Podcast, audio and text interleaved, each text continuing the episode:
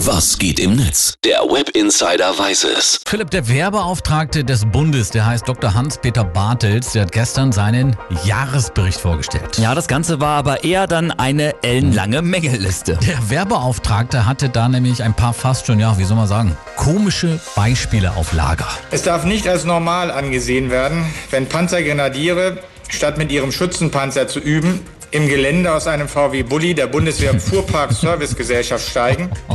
Nee, das ist nicht normal. Nein, absolut nicht. Und auch seine Verbesserungsvorschläge waren, ja, neu. Das heißt, weg vom Grundsatz, dass für deutsches Militär immer alles Design sein muss, weil es sonst nichts taugt, hin zum IKEA-Prinzip. Aussuchen, bezahlen und mitnehmen. Gut, ich meine, dass Ikea noch ein paar Maschinengewehre Typ Knallerbums da auf Lager hat. Zum Ja. Glück. Und am Ende fehlt dann aber wieder eine Schraube, ne? Ja, wahrscheinlich. Das Internet hat äh, den Bundeswehr-Jahresbericht natürlich ausführlich durchgehechelt. Zum Beispiel auch, dass Werbeauftragter Bartels das hier gesagt hat. Also die Bundeswehr als Ganzes äh, wäre heute noch nicht ausgerüstet äh, und aufgestellt für kollektive Verteidigung. Ich sag's mal vorsichtig, wir stehen mit unserer Gurkentruppe. Ich meine es wirklich auch sympathisch, also relativ im internationalen Vergleich, relativ schlechter. Ja, so Ja, kann man es auch ausdrücken. denke auch. Peter Lutz, der twittert dazu einen imaginären Brief.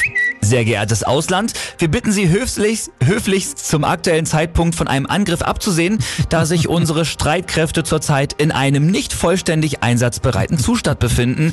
Hochachtungsvoll Ihre Bundeswehr. Sehr schön. Und da stellt sich auch wieder bei vielen die Frage, wie zeitgemäß ist die Bundeswehr überhaupt noch, ne? Auch Ja, dazu schreibt DJ Lotti, Bundeswehr ist von gestern, Männer, die gerne Befehle ausführen, sollen halt lieber zu einer Domina gehen.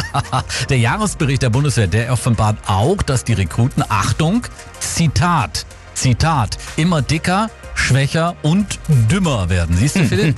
Wir haben eben noch darüber gesprochen, manchmal eben wieder ein bisschen mehr Sport, ne, am Start. Ja, ja, ja. Ich habe eh Zivildienst gemacht. Im Büro, im Büro. Im Bericht steht auch, äh, dass die äh, Bundeswehr Kaffeemaschinen äh, für 23.000 Euro angeschafft haben. Das Ja. Ding ist, es waren nur fünf Stück.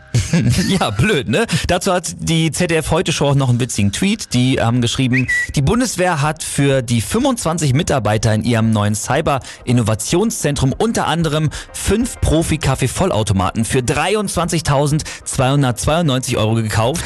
Ab sofort ist Barista ein Offiziersrang. Du packst ja an den Kopf, ne? Ja. Die Bundeswehr fährt also mit Bullis in den Krieg, ist dick und dumm und leistet sich sehr, sehr teuren Kaffee. Das alles steht im Jahresbericht des Werbeauftrags des Bundes und das waren die Reaktionen dazu aus dem World Wide Web. Für Philipp, vielen Dank. Gerne. Hauptsache die Gulaschkanonen funktionieren noch, oder?